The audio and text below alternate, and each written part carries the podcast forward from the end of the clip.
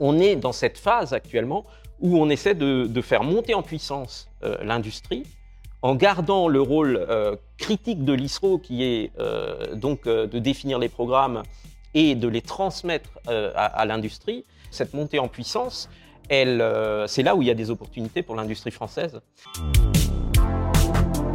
This is the Space Avocat podcast, hosted by Dr. Numa Isnar, attorney at law Bonjour à tous et bienvenue à ce nouvel épisode du podcast de Space Avocat, aujourd'hui tourné en Inde, à Bangalore, qui est un peu le, hub spatial du pays. Et pour parler de, cette Inde spatiale, j'ai le grand honneur et le grand plaisir d'être en compagnie de Mathieu Weiss, qui est euh, bah, finalement l'homme du spatial pour la France en Inde. Mathieu, merci encore de nous recevoir chez toi ici à Bangalore. Mais merci à vous de, m'accueillir. Euh, alors, ici, c'est la ville de l'espace indien. Et euh, la France est présente depuis très longtemps, puisque nous fêtons cette année les 60 ans de la coopération franco-indienne. Euh, le CNES a signé le premier accord franco-indien avec l'Inde en 1964, mais dès 1963, la toute première fusée indienne, qui était une fusée sonde, comportait à son sommet une, charge utile française, une charge utile scientifique française. Donc euh, très fier euh, de, cette longue coopération et puis de tout ce qui s'ouvre dans le futur. Alors justement, ça tombe bien que, tu dis ça parce que on va parler de la coopération avec, avec l'Inde, on va parler du futur aussi parce que c'est un pays plus qu'émergent sur le, sur le secteur spatial. Mais avant toute chose, tu le sais, on a une tradition dans ce podcast, c'est de parler de l'invité, de son, de son parcours.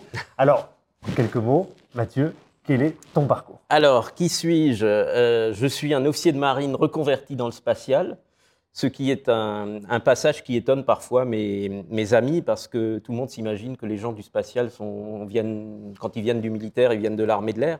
Alors, euh, regardez un peu aux États-Unis le nombre de gens de la Navy qui sont à la NASA. Euh, voilà, donc, euh, donc moi, j'ai commencé effectivement dans la marine. Ensuite, je suis passé au CNES où je me suis occupé des affaires internationales, mais aussi de, à l'époque, l'existante direction des astronautes, donc où, où j'ai contribué à aider euh, je ne suis jamais, je, n'ai jamais été dans l'espace, mais euh, euh, j'ai aidé à la négociation du transfert des astronautes français dans le corps européen d'astronautes. Donc ça, c'était en 2000. C'était un grand chamboulement puisqu'on avait un corps d'astronautes français et qu'il fallait et que les Allemands avaient un corps d'astronautes allemands, les Italiens un corps d'astronautes italiens, et qu'il fallait unifier tout cela dans un corps d'astronautes européens. Ensuite, je me suis occupé pas mal du Soyouz euh, et de la coopération avec les Russes, en passant d'ailleurs une partie de, mon temps euh, dans l'industrie, chez Starsem, qui était une filiale, qui est toujours une filiale franco-russe qui lance le Soyouz. Donc nous avons mis en place les lancements de Soyouz depuis le centre spatial guyanais, ce qui était aussi un, grand écart technique et, et, culturel, et ce qui s'est fait dans une ambiance, je dirais, de start-up. Le mot n'existait pas encore, mais c'était, tout à fait cela. C'est à ce moment-là que j'ai commencé ma carrière de diplomate du spatial, si on peut dire, euh, en devenant le négociateur français euh, à l'Union européenne, euh, où nous avons mis en place d'abord le programme Galileo, puis le programme GMES, qui s'est ensuite appelé Copernicus. Et puis je suis parti à Berlin pendant plusieurs années euh, m'occuper des relations franco-allemandes. Et aujourd'hui, je suis en Inde depuis un certain temps déjà, euh, parce que, parce que l'Inde, c'est un, un, pays où les relations se basent sur euh, les rapports de confiance, d'amitié, des rapports humains. Et à chaque fois que, je, que, que, mon contrat arrivait à échéance, il y avait une bonne raison de rester, soit parce qu'on avait un gros projet en commun et que c'était pas le, c'était, il fallait absolument maintenir euh, une continuité, soit parce que euh, effectivement euh, on a on a eu les périodes de Covid et d'autres et d'autres périodes, mais aujourd'hui je suis très content d'être ici parce que cette continuité m'a permis d'avoir une, une, relation exceptionnelle avec les, acteurs indiens qui sont, qui sont disons-le, qui sont tous devenus des amis et nous avons une perspective de coopération qui, est, qui est fantastique. Alors justement, tu, tu, mentionnes la notion de coopération. C'est extrêmement intéressant parce que cette semaine, à l'heure où on, enregistre ce podcast, il s'achève les, les, French euh, Space Days ici en Inde. Alors ça a commencé à Delhi, puis Hyderabad, puis finalement Bangalore. Ça a été l'occasion de, je crois, près de 30 entreprises françaises se sont joints à cette Absolument. Donc c'était une initiative de Business France euh, et, et, qui a invité 30 entreprises du spatial français, qui ne sont pas parmi celles qui travaillent déjà avec l'Inde, mais qui sont celles qui soit euh, ont commencé déjà euh, à, regarder vers l'Inde, soit sont vraiment dans la recherche de partenariats étrangers. Et ces gens-là euh, ont vécu une expérience fabuleuse parce que euh, ils sont arrivés et on leur a fait visiter les partenaires indiens, autant institutionnels que, privés. Mais je dois dire que rien ne vaut de voir de ses propres yeux euh, les, usines, euh, les, chaînes d'assemblage de satellites ici, euh, les salles blanches, parce qu'on se rend vite compte que c'est le standard international. Ce sont des choses qui sont extrêmement bien faites dans le sens où on se sent vraiment chez soi, ce sont vraiment les mêmes standards que chez nous, mais dans un mode où les calendriers sont raccourcis, où les choses se font euh, plus vite, avec parfois des, systèmes, des sous-systèmes qui viennent, euh, qui viennent euh, du commerce, qui ne sont pas forcément validés dès le départ pour le spatial. Ensuite, les Indiens font eux-mêmes leur propre validation. Et on arrive du coup à faire des, programmes spatiaux à, des coûts hyper compétitifs. Parlons des programmes spatiaux. L'Inde, c'est un partenaire de très longue date de la France mais c'est aussi une puissance spatiale et elle-même qui n'est pas novice. Est-ce que tu peux nous apporter quelques informations sur cette puissance qui est un peu méconnue, mais qui est pourtant fermement établie? Mais oui, on a, quand, je parle euh, aux gens qui, commencent à s'intéresser à l'Inde, ils pensent que l'Inde a commencé il y a cinq ans à faire du spatial. Alors c'est totalement faux. L'Inde a commencé euh, à la fin des années 50 en réalité, euh, et, et Très concrètement, je dirais, le premier lancement était en 1963, comme je le disais, les premiers grands programmes euh, en 1900, dans, les années 70, et dès la fin des années 70, un, un, un accord de coopération avec la France a permis de co-développer donc entre la fin des années 70 et le début des années 80, euh, les moteurs à propulsion liquide euh, Viking, qui euh, ont équipé toute la série des Ariane 1 à 4 et qui équipent encore aujourd'hui tous les lanceurs indiens il n'y a pas un lanceur indien qui part sans un moteur français. Et quand je dis un moteur français, c'est fallacieux, c'est un moteur franco-indien. Parce qu'il y a eu 40 familles d'ingénieurs qui se sont déplacés à Vernon pendant deux ans et qui ont véritablement co-développé ce moteur avec les équipes françaises. Donc, ça n'est pas euh, un moteur qui a été donné aux Indiens ou vendu aux Indiens, ça n'est pas ça du tout, c'est véritablement un co-développement. On le, on le sait très peu en Europe, on le sait très très bien ici en Inde, et même le dernier lancement dont tout le monde a parlé euh, vers la Lune euh, comportait euh, ces moteurs. D'accord, donc c'est effectivement un partenariat de longue date, du co-développement, même dès le, dès, dès le, début, début, Dès le début. le début. Si on parle de ce partenariat aujourd'hui, en 2023, quelles sont les grandes tendances? Comment ça se dessine? Mais si tu veux, à, à un moment, on a commencé à, à trouver, c'était d'ailleurs assez visionnaire, on, on, a mis la priorité sur euh, euh, la surveillance du climat. Mais, mais très très tôt, dès, dès le, euh, je dirais le début des années 2000. Et, euh, et là, on s'est lancé dans, le développement conjoint de plusieurs satellites d'observation du climat, donc euh, euh, qui ont été mégatropiques, ensuite Sarah Altica, et puis Oceansat 3 Argos, qui a été lancé en fin d'année dernière. Et actuellement, nous sommes en train de développer Trishna, qui est un, satellite d'observation infrarouge thermique, qui a, comme d'ailleurs les satellites précédents, on vise toujours une euh, une, capacité qui n'existe pas encore. Donc là, on est sur de l'infrarouge thermique tellement précis qui arrivera donc à, déterminer une cartographie euh, de température de la Terre extrêmement précise extrêmement ponctuelle sur, tous les points du globe, à un niveau qui n'a jamais été atteint. Et ça a des applications pour l'agriculture, la production agricole. Donc on a déjà, pour donner un exemple, avec Mégatropique, qui était un, un, satellite de, captation de l'hydrographie. Euh, donc on pouvait, en gros, pour faire simple, on modélisait euh, hum, l'humidité dans l'atmosphère. Donc en fait, on pouvait voir en vidéo les masses d'humidité et donc les nuages qui se, qui se déplaçaient d'une manière extrêmement précise. On a, avec ce système-là, euh, réussi à augmenter de 30% la production agricole en Inde. Donc, euh, le spatial, ça a un vrai impact. Mais voilà, et, c'est un satellite climatique. Et là, je voudrais faire une petite, si tu me permets, Une, petite boucle juste pour expliquer que nous, en France, on a nos, chercheurs ont utilisé ces données pour faire de la recherche climatique de très haut vol. Et les Indiens aussi, évidemment. Mais ils ont très vite compris qu'ils pouvaient faire autre chose avec ça. Et donc, euh, ils ont fait leurs calculs, leurs trucs, et puis à un moment, ils, ont, ils, ont, eu des applications très très concrètes pour les paysans, pour les pêcheurs, etc. Euh, et, et, moi, j'aime beaucoup, je, je dois l'avouer, cette façon de voir des Indiens qui est très pragmatique et très euh, au service du citoyen. Donc, avec un satellite qui est un satellite à la base scientifique, fait pour les chercheurs, on arrive bien évidemment aussi à avoir des applications utiles pour tout, pour tout le monde. Si on revient sur les spécificités euh, indiennes et le programme indien, c'est quoi à l'heure actuelle l'écosystème spatial indien? Alors aujourd'hui, et, je dirais historiquement, c'est l'agence spatiale indienne, donc l'équivalent du CNES, qui s'appelle l'ISRO, qui, euh, qui, monopolise un peu le paysage, dans le sens où euh, l'ISRO, depuis sa création, euh, s'est développé sur un mode un petit peu différent des autres agences spatiales dans le monde, euh, parce que les Indiens ont choisi de tout faire en interne dans l'agence spatiale. Et, donc, euh, l'ISRO a ses salles blanches, ses usines, fabrique ses fusées, fabrique ses satellites, etc.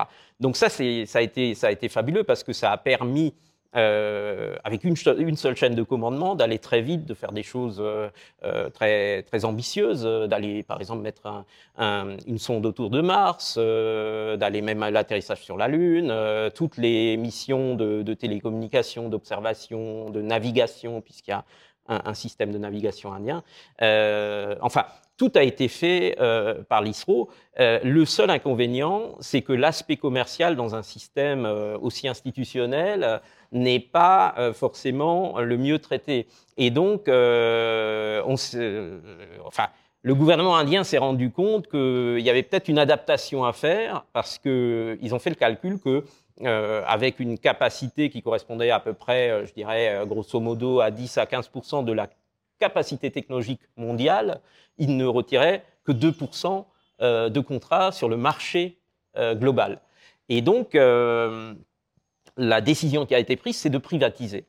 Et, c'est la bonne décision parce que, en fait, euh, dans, l'intervalle, euh, les, industriels indiens se sont développés et, comme je le disais, disposent aujourd'hui euh, de, capacités qui sont tout à fait impressionnantes, mais qui doivent encore grandir pour pouvoir, par exemple, fabriquer un satellite de A à Z et devenir un, assembleur de satellites. Aujourd'hui, ce sont des, industriels qui, qui, sont des équipementiers, qui fabriquent des, sous-systèmes ou des systèmes, mais qui ne fabriquent pas encore un satellite dans son, entièreté. Et donc, on est dans cette phase actuellement où on essaie de, faire monter en puissance euh, l'industrie en gardant le rôle euh, critique de l'ISRO, qui est euh, donc de définir les programmes et de les transmettre à l'industrie, et, euh, et ce, passage, si vous voulez, si, tu veux, cette montée en puissance, euh, c'est là où il y a des opportunités pour l'industrie française.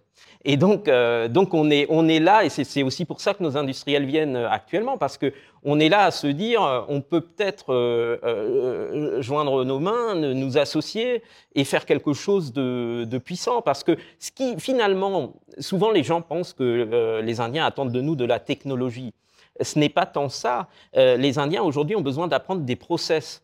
Ils ont besoin d'apprendre comment euh, fabriquer, euh, comment fabriquer un, comment conduire un grand programme.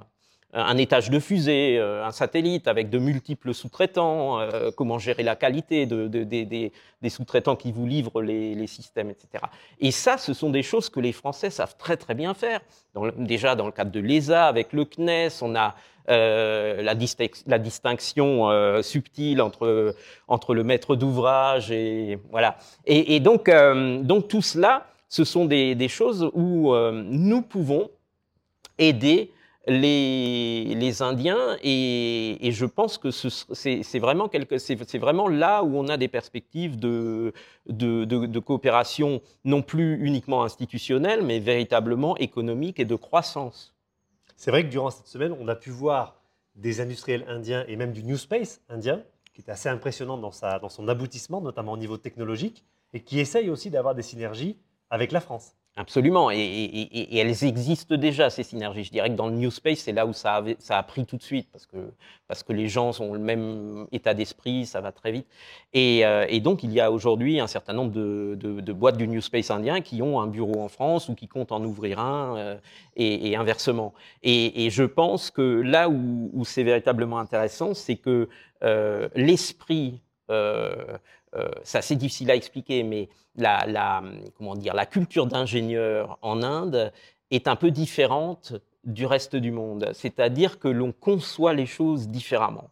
Euh, autant, si, vous voulez, vous prenez un ingénieur français, un ingénieur américain, un ingénieur japonais, un ingénieur allemand, euh, et vous leur posez une question, vous, obtiendrez à peu près la même réponse. Je vous garantis que vous posez la même question à un ingénieur indien, vous obtenez une réponse différente. Et ça, c'est fabuleux parce que euh, l'ingénieur indien, il est dans un, autre mode de pensée qui, moi, euh, à, plusieurs reprises m'a surpris et, m'a conduit à, donc euh, amener les ingénieurs du CNES en phase 2 en disant écoutez ces gens-là parce qu'ils ont vraiment des, bonnes idées. Et puis les Indiens demandaient à mes collègues du CNES et vous qu'est-ce que vous en pensez? Donc nous on donnait nos idées.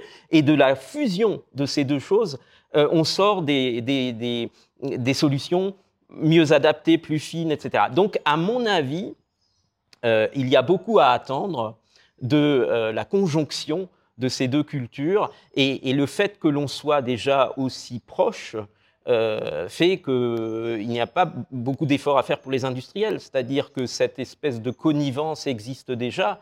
c'est donc quelque chose qui est tout à fait facile à mettre en place parce que nous avons les mêmes valeurs et que, et que euh, on, disons-le, la France a peut-être une longueur d'avance euh, euh, en Inde à cause de cela. C'est vrai, ce que, tu dis est très intéressant parce que moi j'ai pu voir de, visu, en tout cas de première main, que les cultures indiennes et françaises sont très compatibles, en tout cas ont une grande sensibilité, une affinité commune.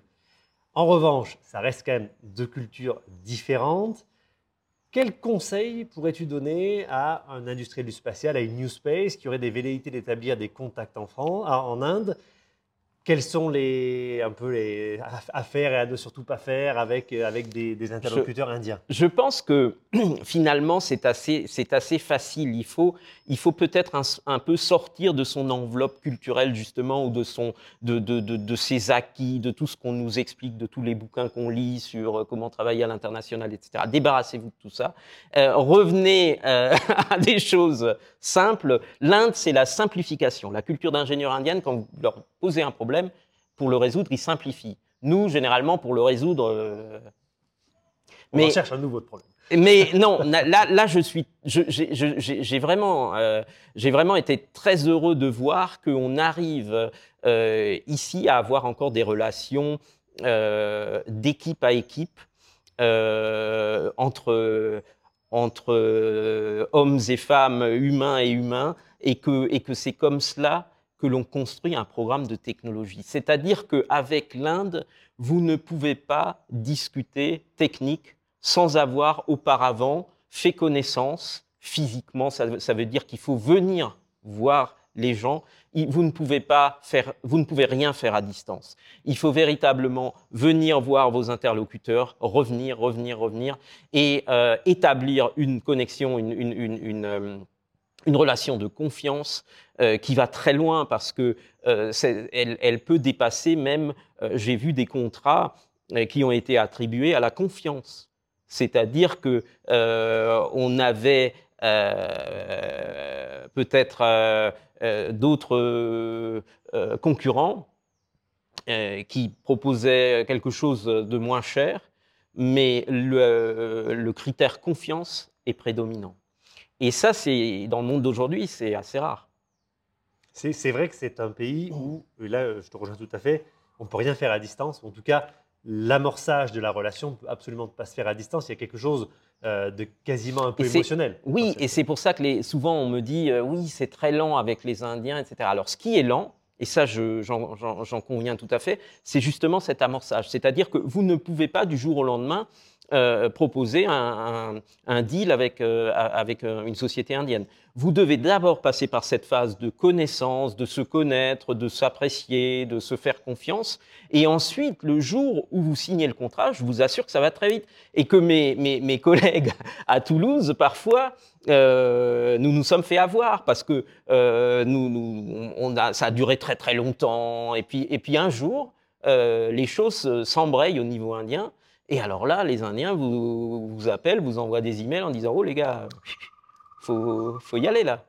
Et, parce qu'ils ont des calendriers qui ne sont pas les nôtres. Donc, euh, eux, eux, en 18 mois, ils font euh, un, un, programme de satellite. Euh, donc, voilà. Donc, on a réussi un peu à les.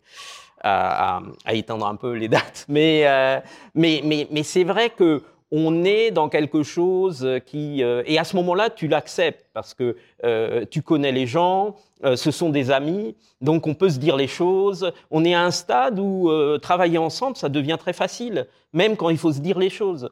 Et, ça, je dirais qu'on ne se rend pas compte, mais en Europe, pourquoi, pourquoi on a de grands programmes en Europe? Parce qu'on est déjà à ce stade, on se connaît tous, on a, voilà. Mais avec les Indiens, euh, c'est pareil, c'est-à-dire qu'il faut euh, vraiment arriver à ce, à ce, stade de, disons-le, de l'amitié, euh, pour pouvoir profiter après de, quelque chose qui est extrêmement solide et, et ils sont d'une loyauté qui est, qui est absolue. Dernière question pour clôturer cet entretien. L'Inde, à terme, au niveau spatial, c'est quoi? C'est une superpuissance, c'est le principal allié de la France, c'est euh, un tandem carrément euh, franco-indien, c'est du vol habité aussi. On a aperçu Thomas Pesquet dans cette délégation-là, est-ce qu'il y avait un signal? Évidemment qu'il y avait un signal, euh, mais, le signal est d'ailleurs donné par les Indiens, parce que Thomas Pesquet, il a été invité par le Premier ministre Modi à venir, à venir en Inde. Alors, euh, qu'est-ce que c'est? C'est essentiellement, euh, ils ont les mêmes priorités que nous, c'est-à-dire des priorités qui sont relatives à notre survie euh, au final, puisque c'est le climat, la défense, nous défendre de donc la défense pour tout ce qui est sécurité et défense au sol, mais aussi défendre nos, nos atouts dans l'espace, donc nos satellites, donc la protection des infrastructures spatiales. Et puis, euh, et puis l'économie, parce que l'économie, c'est finalement aussi de la survie. Si vous n'avez plus de croissance, euh, ça se passe mal. Donc ces trois critères-là, ces trois, ces trois domaines-là, ce sont les mêmes, évidemment. En France et en Inde, ce sont les trois priorités. Et, euh, et, et, on a aujourd'hui, dans le domaine spatial, les États-Unis, qui sont devant, mais loin, loin, loin devant. Ensuite, il y a un petit fossé, il y a la Chine, et ensuite, il y a un grand fossé, et c'est là que seulement qu'on a l'Europe, la France et l'Inde. Donc, euh, donc, on voit bien que quand on s'imagine cela, la compétitivité, qu'elle soit d'ailleurs euh, scientifique ou économique, elle, se situe où? Ben, Elle se situe dans euh, la coopération entre les outsiders pour arriver à atteindre une taille critique qui permettent d'être compétitifs avec les, avec les grands qui sont loin devant. Et c'est là où, à mon avis, euh, beaucoup de gens l'ont déjà compris et tout le monde va le comprendre, l'Inde et la France ont tout intérêt, et je dirais même l'Inde et l'Europe, à euh, joindre leurs forces parce qu'ils sont, comme tu le disais, complémentaires. Le vol habité en est euh, l'exemple parfait. Euh, les Indiens ont un programme de volabilité qui va exister. J'entends parfois des gens en Europe me dire mais tu es vraiment sûr? Alors je peux, là je peux, je peux mettre ma main au feu. Euh, ça, ça, ça, ça, va exister. Euh, les Indiens vont lancer des astronautes, c'est absolument certain. Et, euh, et, l'appel du pied fait à Thomas Pesquet était, très clair.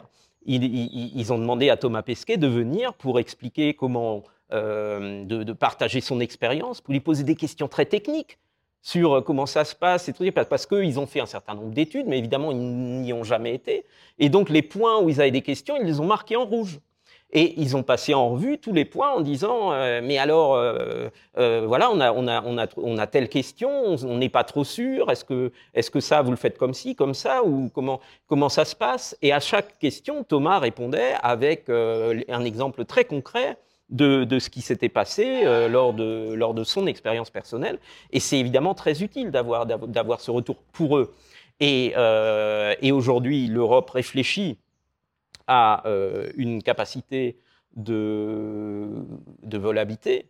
Euh, y est, le, tu sais, le plus simple, c'est, déjà d'adapter les standards pour que les, engins indiens puissent s'arrimer à la station spatiale ou à d'autres destinations, puisque euh, beaucoup de choses sont prévues, et que, et que euh, étant donné que les Indiens vont avoir euh, dans le futur une petite station spatiale, que les engins européens puissent s'arrimer à la station spatiale indienne. Ça, c'est, le début. Mais après, on peut aller beaucoup plus loin. On peut imaginer que le jour où les Indiens auront une capsule, on pourra envoyer un astronaute européen dans la capsule indienne. Euh, on pourra peut-être faire des missions conjointes, on pourra peut-être évaluer euh, comment, et ça, ça se fait déjà, euh, ne pas inventer l'eau tiède, ne pas réinventer l'eau tiède. Quand ils ont commencé à, réfléchir à leur mission spatiale d'astronaute, ils sont venus nous voir, ils sont spécialement le CADMOS et le MEDES à Toulouse, en disant sur les affaires médicales, vous êtes les champions, vous êtes les meilleurs au niveau européen, vous faites tout pour l'ESA, c'est peut-être pas la peine que nous on refasse tout ça. Expliquez-nous, euh, voilà. Le CADMOS, pareil, euh, vous faites tous les équipements euh, de de, de, de, de contrôle euh, physiologique, vous faites les, les, les containers, les, le packaging pour l'alimentaire, etc. Euh, Expliquez-nous comment vous faites. on va pas réinventer ça. Et ils ont raison. Et, et, et à ce moment-là euh, le CNES a réagi d'une manière euh, formidable parce que euh, moi, évidemment, je ne pouvais pas me permettre de décider, mais j'ai demandé à mes patrons si effectivement on pouvait coopérer sur ce, sur ce plan-là. Et tout de suite, j'ai eu un feu vert, dans le sens où on a ces 60 ans de coopération, on a, on a tout fait ensemble. Donc il est logique que ce nouveau domaine, on le fasse aussi ensemble. Et aujourd'hui, les astronautes indiens, quand ils iront dans l'espace, ils auront des équipements français, ils auront été euh, entraînés sur les aspects médicaux par euh, des médecins français, etc., etc. Donc finalement, à terme, cette synergie va se poursuivre. Et j'espère, j'espère. Et aujourd'hui, c'est évidemment ce sont des missions totalement indiennes. Euh, je ne suis pas en train de dire que c'est la France qui permet aux Indiens d'envoyer des astronautes. Ce n'est pas du tout ça. Mais ce que je veux dire, c'est qu'on est dans un, dans un schéma extrêmement complémentaire entre l'Agence spatiale européenne aujourd'hui qui n'a pas de véhicule pour emmener des astronautes dans l'espace, mais qui en aura un dans le futur, et euh, les Indiens qui en ont un, parce qu'il existe le véhicule, même s'il n'est pas encore lancé, qui en ont un, et qui utilisent déjà des systèmes français, demain vont probablement utiliser d'autres systèmes européens, et euh, qui, qui, qui, que ces synergies dans, la, disons, les, les, capsules, les nouvelles générations, parce qu'aujourd'hui, c'est une capsule qui tourne autour de la Terre pendant quelques jours et qui revient, mais la génération de capsules indiennes d'après, c'est une, une, capsule qui est avec un, avec un, interface de, docking pour euh, s'arrimer à, une station spatiale. Et donc euh, là, euh, s'il n'y a pas de synergie entre l'Europe et l'Inde sur ces sujets-là, alors là, euh, là, ça me paraît évident que, que dans, la prochaine génération, il y aura nécessairement un rapprochement entre, entre l'Europe et l'Inde sur ces, sur ces sujets, avec, je dirais, le, la France en, tête de pont, parce que c'est nous qui avons, qui avons cette relation fabuleuse avec, avec l'Inde. Et, hier, j'étais hier, hein, J'étais avec Thomas Pesquet chez, chez le chairman de l'ISRO et, euh, et, il était très clair, euh, le chairman, euh, en nous disant euh, le futur du vol habité indien se fera avec la France, avec l'Europe. Je crois que sur ces paroles, on peut on peut que clôturer cet épisode. Plein de, bonnes perspectives, à la fois pour l'Inde et pour la France, et puis l'Europe aussi. Mathieu, un très grand merci de nous avoir accueillis chez toi à Bangalore pour ce, rapide entretien.